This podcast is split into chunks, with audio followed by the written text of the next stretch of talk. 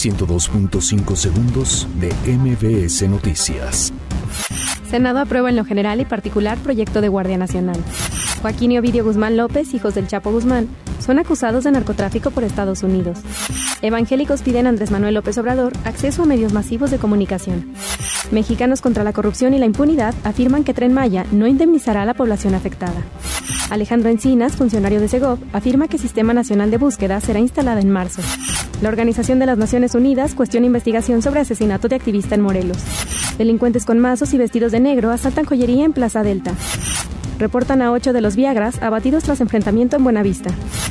Gobiernos federal y local realizan operativos en contra de la tala clandestina en Telalpan.